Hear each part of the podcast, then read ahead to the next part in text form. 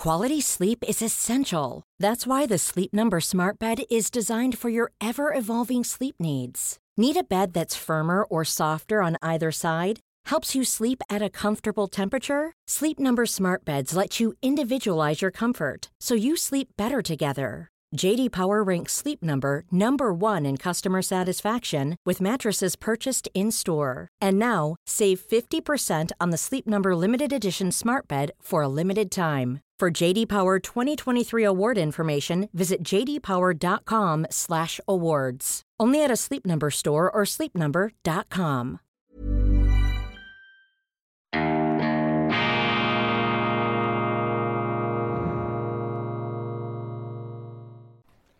Grüezi miteinander, ganz herzlich willkommen und einen wunderschönen guten Morgen in die Schweiz, nach Deutschland, nach Österreich, von wo aus auch immer Sie uns zuschauen mögen. Ich begrüße Sie aufs Fröhlichste aus Osaka, Japan bei Weltwoche Daily, die andere Sicht. Unabhängig, kritisch, gut gelaunt. Das ist die internationale und schweizerische Ausgabe in etwas spezieller Aufmachung am Freitag, dem 11. November 2022. Bis jetzt haben Sie die Hotel-Interieurs gesehen, zuletzt etwas gar trostlos. Da habe ich mir gesagt, ja nein, ähm, zeigt doch den Zuschauern auch mal ein paar Bilder von Osaka, diesem traditionellen Handelszentrum Japans, diesem Shanghai.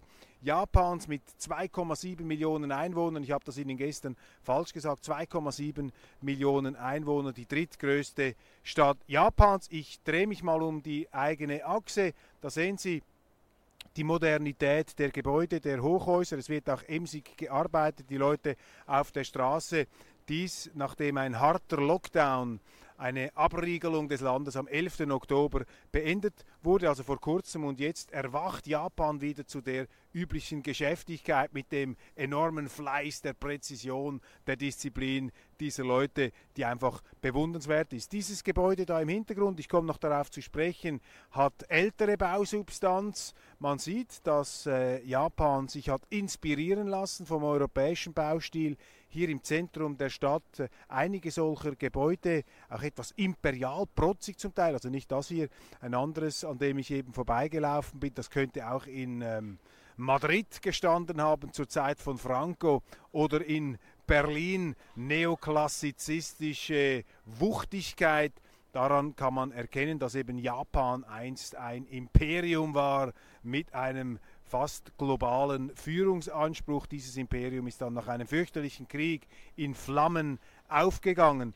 Osaka ist äh, bombardiert worden von den Amerikanern im Jahr 1945 zwischen März und August mit Napalmbomben. Napalm übrigens diese Brandwaffe, entwickelt an der Harvard University, an der amerikanischen Elite-Universität von pyromanisch veranlagten Physikern und Chemikern wurde hier verheerend eingesetzt. 40 Quadratkilometer von Osaka in Schutt und Asche gelegt, dann natürlich wieder aufgebaut, eine schwere Narbe in der Geschichte und auch im Geschichtsbewusstsein der Japaner. Ich habe mich mit Botschaftsvertretern hier unterhalten, mit Leuten, die in Japan leben. Ja, man redet natürlich nicht so gerne über diese ähm, sehr traumatisierenden Erinnerungen. Die Japaner, habe ich mir sagen lassen, schauen nach vorne. Sie versuchen die Zukunft zu gestalten. Die Vergangenheit können sie nicht mehr beeinflussen. Aber Japan natürlich beeindruckend. Ein Land, das sich neu erfunden hat nach 1945, ähnlich wie Deutschland. Inspirierend gerade für einen Schweizer. Wir sind ja verschont geblieben von den großen Weltkriegen, jedenfalls was solche Verheerungen angeht. Auch und gerade, nicht nur, aber auch und gerade aufgrund unserer Neutralität, aufgrund der Kraft, die unsere Politiker hatten in der Schweiz, sich aus den internationalen Verstrickungen herauszuhalten. Das ist nicht einfach, wie wir heute sehen. Es äh, ist immer ein sehr, sehr großer Druck, ein moralischer Druck treiben, da sich einzureihen in die Fronten der natürlich Guten oder der sich gut wähnenden und der Neutrale, der wird halt von allen Seiten kritisiert, weil er sich zwischen alle Stühle setzt. Der Neutrale sagt eben, ich schlage mich auf keine Seite. Und das äh, gefällt natürlich niemandem und das braucht Charakter, das braucht Unabhängigkeit, das braucht auch Überzeugung, die uns heute fehlt. Ich möchte die Sendung, das ist ja international und Schweiz zusammengelegt, ich fliege zurück in ähm, meine Heimat heute, deshalb reicht die Zeit nicht für zwei Sendungen. Außerdem möchte ich Ihnen eben hier noch etwas ähm, Sightseeing vermitteln. Ich möchte heute nicht primär über die News sprechen, sondern über ein paar Eindrücke, die ich auf meiner Japanreise gewonnen habe. Ich war jetzt eine Woche hier mit einer Abordnung der Außenpolitischen Kommission des Schweizerischen Nationalrats. Unser Ziel war es, die wirtschaftlichen und politischen Beziehungen zwischen Japan und der Schweiz zu verbessern. Friedliche Koexistenz, eben nicht diese Kriegstreibereien und äh, hochgespielten und hochgekochten Gegensätze, friedliche Koexistenz, Zusammenarbeit, Freihandel, wirtschaftliches ähm, Interagieren, das ist das, was die Welt, das ist das, was die Menschheit nach vorne bringt. Und wir sind von vielen Unternehmen hier geradezu beschworen worden, in der Schweiz darauf hinzuwirken, die Neutralität zu stärken und damit eben auch unseren Firmen die Möglichkeit zu geben, in anderen Ländern sich frei bewegen zu können, frei zu Geschäften und ja nicht einzusteigen in diese Sanktionspolitik, in diese Kollisions- und Konfrontationspolitik, die heute in Mode, die im Schwang ist. Das ist Ausdruck eben auch des Moralismus heute dass alle auf der guten, auf der richtigen Seite stehen wollen und symbolische Zeichen des Guten setzen, ohne sich Gedanken darüber zu machen, was äh, dann konkret passiert. Geblieben ist mir die Aussage eines Unternehmers, der gesagt hat, wenn die Schweiz Sanktionen ergreifen sollte, zum Beispiel gegen China, dann würde das bedeuten, dass er am anderen Tag in der Schweiz 600 Personen in seiner Firma entlassen müsste. Ganz einfach deshalb, weil es wirtschaftliche Retorsionsmaßnahmen Chinas gäbe. Also die wirtschaftliche Kooperation, das wirtschaftliche Überleben ist ein ganz wichtiger Faktor und all jenen, die sich jetzt vielleicht denken, ja, das ist die typisch zynische schweizerische Neutralitätshaltung, denen rufe ich zu, ganz im Gegenteil. Neutralität ist gelebte Solidarität. Ein neutraler Staat ist ein friedlicher Staat. Wenn alle Länder neutral wären wie die Schweiz, dann gäbe es gar keine Kriege mehr. Und Handel durch Wandel ist eine Tatsache. Wenn wir wirtschaftlich zusammenarbeiten, stärken wir in allen Ländern den Mittelstand. Und wenn wir den Mittelstand stärken, dann stärken wir auch die Freiheit, wir stärken den Rechtsstaat, wir stärken das Eigentum, wir stärken die Demokratie und das kann nur im Interesse von uns allen sein. Und die Zyniker, die behaupten, ja, durch Handel kann man auch in China oder in Japan oder in Deutschland oder in Russland oder sonst wo keinen Mittelstand bilden, das ist für mich Rassismus, das ist Geringschätzung dieser anderen Zivilisationen und anderen Kulturen. Selbstverständlich sind auch andere Zivilisationen in dem Sinn lernfähig und die Segnungen des Marktes, der Marktwirtschaft, die haben eben einen weltweiten Verführungscharakter. Und wir sehen es ja an Japan. Japan war ein Land, das in vielerlei Hinsicht überhaupt nicht westlich war und heute ein sehr westliches Land, vielleicht das westlichste Land in ähm, Fernost, in Asien, möglicherweise westlicher und europäischer als viele europäische Staaten. Das ist das Zweite, was ich hier mitgenommen habe, neben diesen Appellen zur friedlichen Koexistenz, die Schweiz als Hauptquartier der friedlichen Koexistenz, und das könnte ja auch Deutschland, das könnte ja auch Europa inspirieren. Ja, die Europäer, nachdem sie jahrhundertelang den Globus mit Kriegen und Kolonien überzogen haben, auch mit Gräueltaten und Eroberungen und Arroganz, militanter ähm, Beglückungsideologie, könnten ja die Europäer auch mal zum Schluss kommen, es ist vielleicht besser, anstatt Krieg zu führen und Fronten hochzuzüchten, ähm, ja, zur besseren Verständigung auf dieser Welt hinzuwirken. Also das ist der erste wichtige Gedanke, der mir von dieser Japanreise geblieben ist. Der zweite, Japan ist beeindruckend. Ich bin begeistert von diesem Land. Unglaublich. Ähm, diese Disziplin, die Freundlichkeit, wie da in Großstädten Millionenzahlen von Menschen auf engem Raum miteinander leben, ohne sichtbare Stress und ähm, auch Verwahrlosungssyndrome. Es, es ist sauber, es liegt kein Dreck, kein Müll auf den Straßen herum, es gibt auch keine Abfallkübel hier in der Öffentlichkeit. Sie müssen den Abfall anders entsorgen. Also eine wahnsinnige Sorgfalt in der Pflege der öffentlichen Infrastruktur, der öffentlichen Plätze, der Straßen und auch in den U-Bahnen. Man sieht es selbst in der Rush Hour, die Japaner von großer Disziplin, höflich zuvorkommend im Hotel, eine Dienstleistungsmentalität.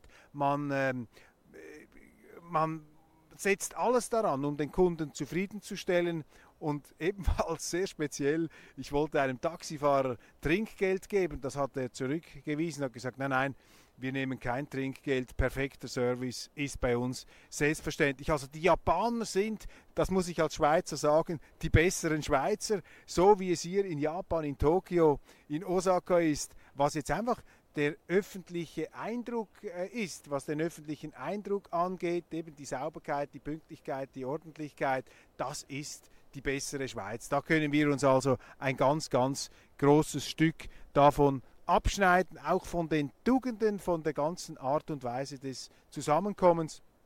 Sehr, ähm, äh, sehr beeindruckend, sehr, sehr wichtig. Also Japan eine Inspirationsquelle für uns. Und das hat auch damit zu tun, ich habe das angedeutet, mit einer sehr restriktiven, strikten Migrationspolitik. Japan, meine Damen und Herren, ich habe die Zahlen nachgeschaut, 0,5 Prozent der werktätigen Bevölkerung sind Ausländer, lediglich 0,5 Prozent.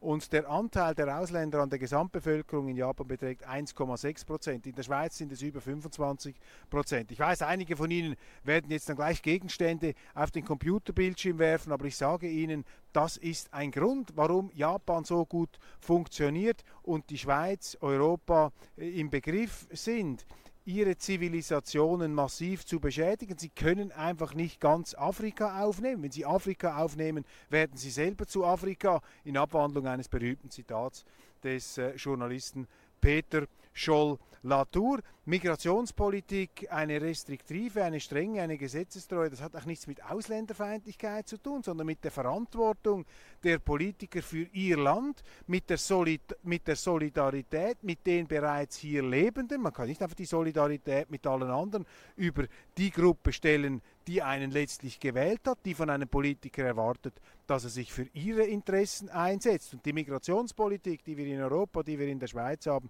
die ist eben auch Ausdruck der Tatsache, dass bei uns zu viele Politiker nicht mehr sich einsetzen für die Interessen ihrer Länder, ihrer Bevölkerung, sondern für ihre Interessen, auch für ihr gutmenschliches Image. Das äh, gibt sich natürlich immer, äh, macht sich gut, wenn man da vor Kameras hinstehen kann und sagen, ja, ich bin da ganz solidarisch, wir nehmen jetzt so viele Migranten und Flüchtlinge auf. Der Politiker muss das ja nicht ausbaden in seiner fremdfinanzierten Lebensoase. Die anderen tragen dann die Konsequenzen, vor allem und zuerst die Leute am unteren Ende der sozialen Skala. Also eine gesetzestreue, restriktive Zuwanderungspolitik ist äh, Ausdruck der Solidarität und auch der, äh, der, des Pflichtbewusstseins der Politiker gegenüber ihrer eigenen Bevölkerung. Nun ein Wort drittens zu diesem Gebäude im Hintergrund. Das ist die City Public Hall von Osaka, eine Mehrzweckhalle im europäischen Stil des Fin de siècle hier angehaucht, inspiriert auch aus der großen Zeit Europas. Und vor exakt 100 Jahren hat hier Albert Einstein, der designierte Physiknobelpreisträger, eine Rede gehalten. Er war von November bis Dezember 22 auf einer Japanreise mit seiner Frau und er hat kurz vor seiner Abfahrt mit einem Schiff erfahren, dass er den Nobelpreis für Physik gewonnen habe, den er dann 20, ein, 1923 in Empfang nehmen konnte. Und im Rahmen dieser Japanreise hat Einstein eine Reihe von Vorträgen gehalten, insgesamt acht. Und jeder dieser Vorträge dauerte fünf Stunden und handelte von der Relativitätstheorie. Ist halt ein ziemlich komplexes Feld. Und Einstein zeigte sich beeindruckt von der Aufmerksamkeit und dem Konzentrations äh, der Konzentrationsbeflissenheit seines japanischen Publikums. Sie sehen also, Äh, man kann nicht nur lange Weltwoche Daily-Sendungen machen, beziehungsweise mit meiner halben Stunde bin ich noch gar nirgends, wenn ich das vergleiche mit einer Einstein-Rede. Ich bin allerdings auch kein Albert Einstein. Und ich habe ein bisschen nachgeschaut im Internet, wie Einstein Japan charakterisierte und was ihm da besonders äh, gefallen hat.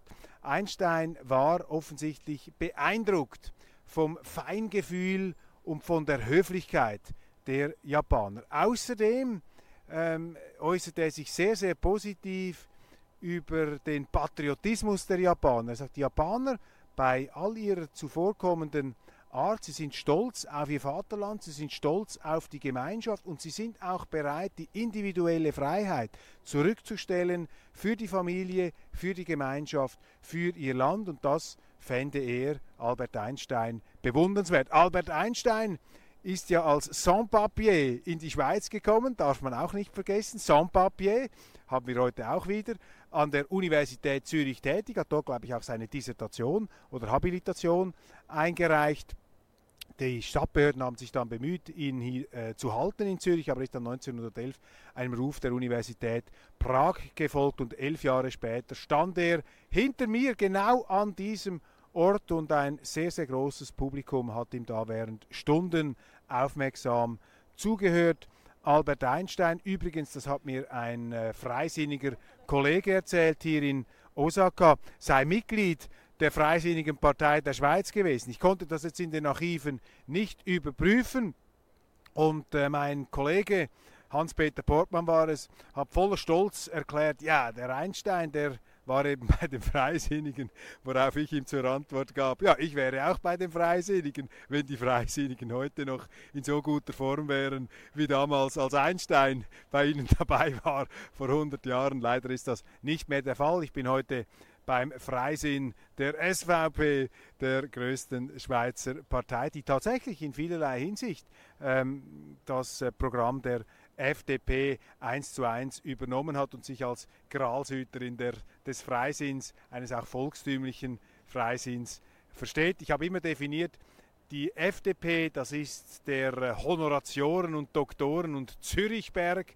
Freisinn und die SVP, das ist der Dächlichappen Freisinn, ja auch der normalen Bevölkerung, der ich entstamme aus einer Bürzerfamilie mit einem Vater, der gelernter Maurer war und einem Großvater, der gelernter Bäcker war. Also das ist doch das Schöne an der Schweiz, dass der Freisinn eben auch eine Volkstümlichkeit bewahren konnte. Das unterscheidet ihn übrigens von der FDP in äh, Deutschland, wo es doch ähm, nach meiner Wahrnehmung eine gewisse Tendenz gibt zur ähm, Abgehobenheit, auch etwas ein Oberschichtensyndrom, das sich dann auch politisch immer dahin äußert, dass äh, diese FDP etwas äh, blutleer ähm, politisiert, abgehoben wirkt und dann nach äh, großen Erfolgen auch immer wieder abstürzt, weil eben die Leute, die da Sehnsüchte haben gegenüber der FDP, die denken, ja, das ist eben eine richtige Oppositionspartei, die werden dann eben etwas enttäuscht. Also wir haben ein paar Punkte schon festgehalten. Ich möchte jetzt mit meinen Japan-Eindrücken den Blick auf Europa, auf die Schweiz richten. One size fits all seems like a good idea for clothes until you try them on. Same goes for healthcare. That's why United Healthcare offers flexible, budget friendly coverage for medical, vision, dental, and more. Learn more at uh1.com. When you're ready to pop the question, the last thing you want to do is second guess the ring. At Bluenile.com, you can design a one of a kind ring with the ease and convenience of shopping online. Choose your diamond and setting. When you find the one, you'll get it delivered right to your door. Go to Bluenile.com and use promo code LISTEN to get $50 off your purchase of $500 or more. That's code LISTEN at Bluenile.com for $50 off your purchase. Bluenile.com code LISTEN. Europa, Deutschland, Österreich, die Schweiz, bei allen Unterschieden wir sind in einer schlechten Form. Wir sind einem Niedergang auf der abschüssigen Bahn angekommen und der Grund ist eigentlich ganz einfach. Europa, Deutschland, die Schweiz, Österreich, wir sind im Begriff, uns von unseren Erfolgsprinzipien, von unseren Grundsätzen zu entfernen. Es lottert, es wackelt, es gewackelt.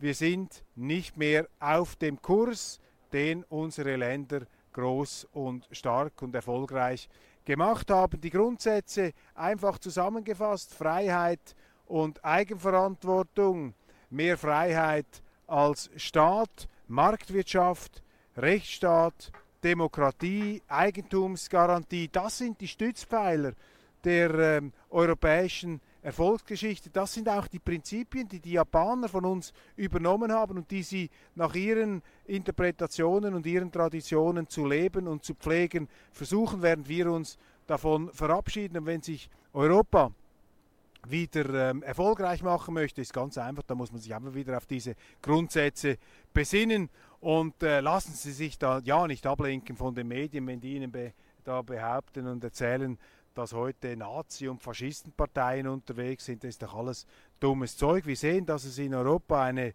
ja, dekadente politische Elite von abgehobenen Polyglotten, äh, Überfliegerpolitikern gibt. Und dann gibt es eben die sogenannten Populisten, so werden sie verunglimpft, die Oppositionellen, die bürgerlichen Oppositionellen, die eine grundsatzorientierte Politik betreiben. Giorgia Meloni hat es formuliert in äh, Italien, Vaterland, Gott und die Familie, das seien ihre drei Referenzpunkte. Ja, das ist das traditionelle konservative Italien. Viktor Orban, auch ein konservativer Grundsatzpolitiker in Ungarn, der wird aufs heftigste verteufelt. Das ist doch verrückt. Ich meine, die Orbans, die Melonis, das sind die Politiker, die die wichtigen Werte, die Grundsätze der europäischen ähm, Zivilisation zu erneuern, zurückzubringen versuchen. Reformatoren könnte man sagen.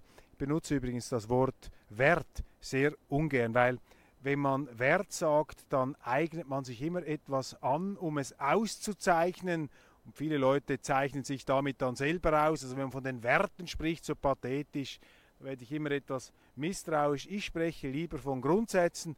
Das klingt weniger moralisieren. Also wir müssen zu diesen Grundsätzen zurück, dann werden wir wieder erfolgreich sein. Und ich wünsche mir, und das ist auch so ein Eindruck, der sich da verstärkt hat auf meiner Japanreise, ich wünsche mir, dass sich die Schweiz vor allem auf ihren Grundsatz der Neutralität zurückbesinnt. Und zwar nicht nur für die Schweiz, das ist sicherheitspolitisch für uns hoch relevant, aber eben auch als Inspiration für andere. Ich wünsche mir, dass auch Deutschland dereinst neutral werden könnte, sich noch mehr auf die Demokratie, auf die Volkssouveränität konzentrieren könnte, den Staat institutionell so einrichten, dass er wirklich die Interessen der Bürger ins Zentrum stellt und nicht die Interessen der Politiker. Dazu gehört eben Föderalismus, kein Zentralismus, direkte Demokratie.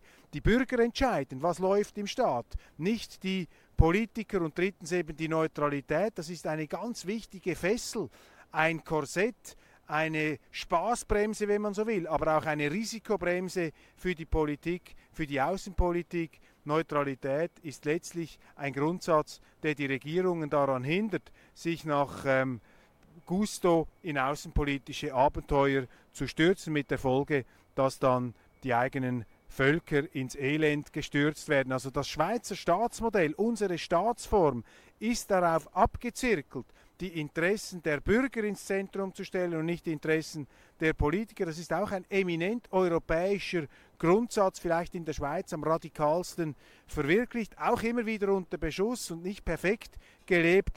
Ich wünsche mir, dass das in Europa noch mehr Schule macht und dass eben Europa aus dieser Haltung heraus wegkommt von dem Moralismus, von der Konfrontations- und von der Sanktionspolitik hin zu einer, ja, Kooperationspolitik, der äh, Zusammenarbeit, des Friedens, der Verständigung, des Ausgleichs, westöstlicher Divan, Europa, der Brückenkontinent zwischen Ost und West, zwischen Asien, Russland und Amerika, zwischen Norden und Süden. Das ist doch die Zukunftsvision für Europa und ich hoffe, ich wünsche mir, dass die Schweiz hier inspirierend darauf einwirkt und vielleicht könnte ein Blick nach Japan helfen, uns da wieder selber etwas ähm, ja, besser zu finden und uns selber zu entdecken im anderen.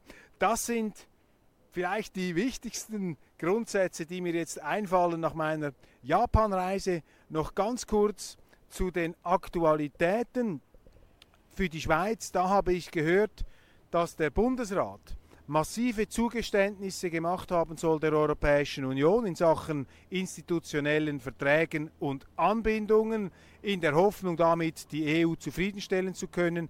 Wenn das stimmt, wenn sich da diese Gerüchte bestätigen, die ich da, die ich da im Rahmen unserer Reise gehört habe, dann wäre das der komplett falsche Weg.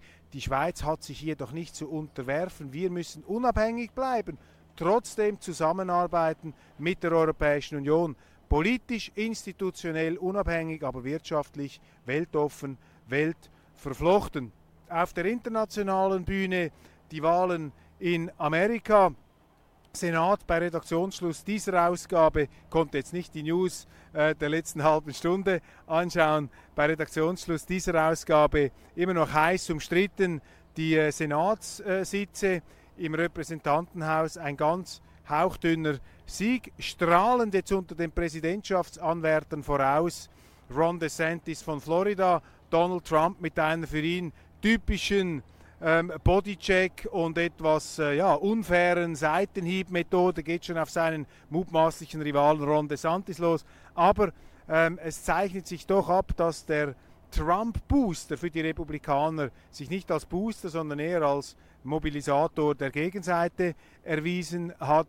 Ich habe mal ganz am Anfang geschrieben, in einem Editorial über Donald Trump, ähm, kurz nachdem er gewählt worden ist, Donald Trump sei der typische Amerikaner. Ein Aufschneider, reich, hält nicht zurück, kein Mann des Understatements, auch eine Person, die die Fassade sehr stark pflegt, ein Marketing-Genie, aber auch sehr, sehr tüchtig, auch rücksichtslos in der Verfolgung seiner Interessen. Das sind alles amerikanische Eigenschaften, die ihr Positives, aber auch ihr Negatives haben. Aber bei Donald Trump kommt dieses amerikanische absolut ungefiltert, in unverdünnter Form zum Ausdruck und, und, Donald Trump sei ein derart krasser Amerikaner, dass die Amerikaner oder viele Amerikaner ihren, Augen, ihren eigenen Anblick in ihm gar nicht mehr ertragen. Also die Amerikaner können sich nicht so krass in den Spiegel schauen, ähm, wenn sie Donald Trump sehen. Das ist selbst für das amerikanische Gemüt too much. Eine Interpretation zu Beginn seiner Amtszeit 2016. Jetzt sieht es nicht so aus, als sei er da der ganz große Bestimmer und Überflieger. Immer noch eine große Anhängerschaft, immer noch unberechenbar, ist immer noch ein Faktor, er kann nicht abgeschrieben werden. Außerdem muss man sehen, dass unsere Medien sehr, sehr anti-Trump schreiben, also die Informationen sind da keineswegs verlässlich. Man muss das kritisch beurteilen. Mal sehen, was da auf uns zukommt. Ron DeSantis sicherlich mit seinem Erdrutschsieg in Florida eine ganz wichtige Person mit Blick auf die nächsten Präsidentschaftswahlen. Krieg in der Ukraine, da sieht es so aus, als würden sich die Russen aus Kherson zurückziehen, jener Stadt, die sie am Ende des 18. Jahrhunderts erobert haben. Es läuft nicht gut für Putin in der Ukraine, das verdichtet sich immer mehr. Es gibt auch äh, Signale für Verhandlungen aus Russland. Die äh, ukrainische Regierung schlägt das in den Wind. Sie kennen meine Position. Ich bin auch da für eine möglichst baldige Beendigung dieses Krieges. Die ähm, drastischsten Szenarien, die wir hier skizziert haben, die haben sich bis jetzt noch nicht realisiert. Zum Glück, aber ich möchte einfach ein Risiko hier noch in Erinnerung rufen, das wir einfach nicht ausblenden dürfen. Wenn Putin und die Rufe nach seinem Rücktritt mehren sich. Das heißt, die russische Gesellschaft ist viel pluralistischer, als wie sie dargestellt, hat, äh, dargestellt wird. Nicht sein Block. Äh, Putin muss natürlich schauen, dass er im Amt bleibt. Und wenn Putin rausgefegt wird, ist natürlich nicht gesagt, dass ein westlich gesinnter Nachfolger ins Amt kommt, sondern dass eben ein radikalisierter, ein extremer oder sogar ein Armeekandidat die Macht übernehmen könnte. Das hoffe ich nicht und ich bleibe trotz allem, trotz allen Befürchtungen, die ich hier ja auch schon in dunkelsten Farben an die Wand gemalt habe, seien Sie versichert, ich bin zuversichtlich, ich glaube an die Schwarmintelligenz der Menschheit, ich glaube daran, dass historische Erfahrungen, Lerneffekte sich abgelagert haben, dass das Weltwissen nicht einfach verschwindet. Und die überwiegende Mehrheit der Menschen auf diesem Planeten möchte keinen Krieg, schon gar keinen Weltkrieg, auf keinen Fall einen Atomkrieg. Die möchten Wohlstand, sie möchten ein ruhiges Leben, sie möchten von der Politik in Ruhe gelassen werden, sie möchten Staaten, die funktionieren und sie möchten, dass die Länder zusammenarbeiten, denn das bringt uns nach vorne, das schafft Frieden, das schafft Wohlstand, das schafft Zivilisation und dieses Bedürfnis ist so groß, dass ich äh, fast überzeugt bin, aber man kann eben nie ganz überzeugt sein, dass sich die Ideologen des Krieges, die Fanatiker der Zuspitzung, dass sich die nicht durchsetzen können. Allerdings, und da können wir wieder den Bogen schlagen ähm, zu Albert Einstein vor 100 Jahren, allerdings glaubte man auch am Ende des 19. Jahrhunderts, zu Beginn des 20. Jahrhunderts, das Zeitalter des Liberalismus, der Globalisierung, des Freihandels sei definitiv ausgebrochen, es könne keine Kriege mehr geben und dieser Traum wurde zerbombt, zerschossen in den Schützengräben des Ersten Weltkriegs und äh, dann in dem fürchterlichen Völkergemetzel des Zweiten Weltkriegs, das mit zwei Atombomben der Amerikaner auf Japan beendet wurde. Und ich betone das mit den Amerikanern am Schluss aus einem großen Respekt gegenüber den Amerikanern heraus. Die Schweiz gäbe es vielleicht in dieser Form auch nicht mehr, wenn die Amerikaner sich 1944 nicht entschieden hätten, eine Invasion gegen das Nazireich zu starten. Die Amerikaner haben Söhne verloren auf den Schlachtfeldern Europas. Die Amerikaner haben Europa verteidigt, auch im Kalten Krieg gegen die Sowjetunion. Da sind wir zu ganz großer Dankbarkeit verpflichtet. Amerika ist und bleibt ein Leuchtturm der Freiheit, der Marktwirtschaft und der Demokratie bei allen Unzulänglichkeiten. Daran kann es keinen Zweifel geben. Aber die Amerikaner sind eben auch keine Heiligen. Die Amerikaner haben ihre Interessen mit ruchloser Härte, falls aus ihrer Sicht nötig, durchgesetzt. Sie haben immer wieder Kriege angefangen und deshalb sollten wir etwas demütig und bescheiden bleiben in der moralischen Verurteilung anderer Staaten. Ja, es stimmt, Putin hat einen Krieg eskalieren lassen. Ja, er wird jetzt aufs fürchterlichste verbombt er da Infrastrukturen. Es gibt Nachrichten über Gräueltaten. Wir können nicht bestätigen, welche davon stimmen und welche nicht. Ich habe Ihnen dazu die Einschätzung des IKRK dargelegt. Die sind berufener und qualifizierter als meine. Ja, das ist alles schlimm aber wir sollten uns da nicht davontragen lassen in einem allzu simplen Schwarz-Weiß-Schema. Das bringt nichts. Wir müssen zurück zur Verständigung. Wir müssen auch bereit sein, dem Bösen, dem Angeblichen, ähm, Motive zu unterstellen, die wir akzeptieren können. Wir müssen auch bereit sein, mit der Brille der Russen die Welt anzuschauen. Nur so sind wir in der Lage, mit ihnen Frieden zu schließen. Und das ist das, das Wichtigste, dass dieser Krieg aufhört, dass es nicht noch mehr Tote gibt. Meine Damen und Herren, das war's Weltwoche Daily, Schweiz und international zusammengelegt für einmal unter freiem Himmel hier in Osaka, wunderschön blau mit der City Public Hall von Osaka, wo einst Albert Einstein das Publikum fesselte. Ich bin kein Albert Einstein, ich rede auch nicht fünf Stunden, aber ich danke Ihnen umso herzlicher, dass Sie mir bis hierhin gefolgt sind. Ganz herzlichen Dank. Ich fliege jetzt zurück nach Zürich und ab nächster Woche sehen wir uns dann wieder bei Weltwoche Daily in meinen üblichen Gefilden. Ganz herzlichen Dank auch für Ihr Verständnis dafür, dass Sie äh, die zum Teil etwas rudimentären Hintergrundkulissen sich davon nicht haben ablenken lassen. Ein letztes Wort noch. Äh, ich darf diese Sendung nicht schließen, ohne mich aufs Herzlichste zu bedanken, auch bei den Angehörigen der Schweizer Botschaft hier in Japan und Botschafter Dr. Baum und um den Generalkonsul in Osaka, Dr. Mösner, was diese ähm, Kollegen und ihr Team da gemacht haben. Bewundernswert, ein fantastisches Programm haben sie uns zusammengestellt.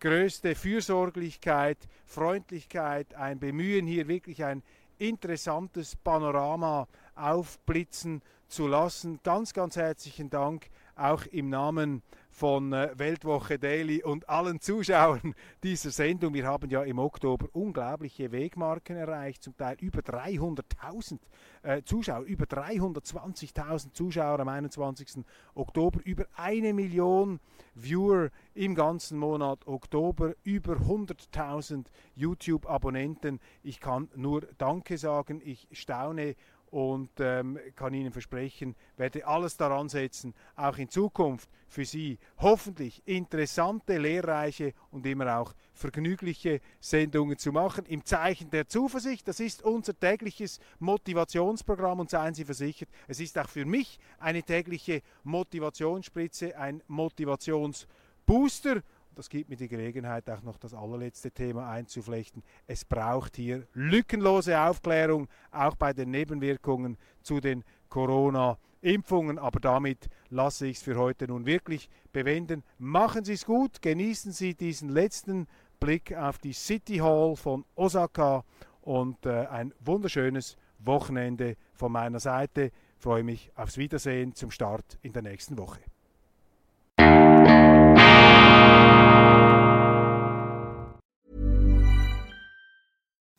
Imagine the softest sheets you've ever felt. Now imagine them getting even softer over time. That's what you'll feel with Bowl and Branch's organic cotton sheets. In a recent customer survey, 96% replied that Bowl and Branch sheets get softer with every wash. Start getting your best night's sleep in these sheets that get softer and softer for years to come. Try their sheets with a 30-night guarantee. Plus, get 15% off your first order at bowlandbranch.com. Code BUTTERY. Exclusions apply. See site for details.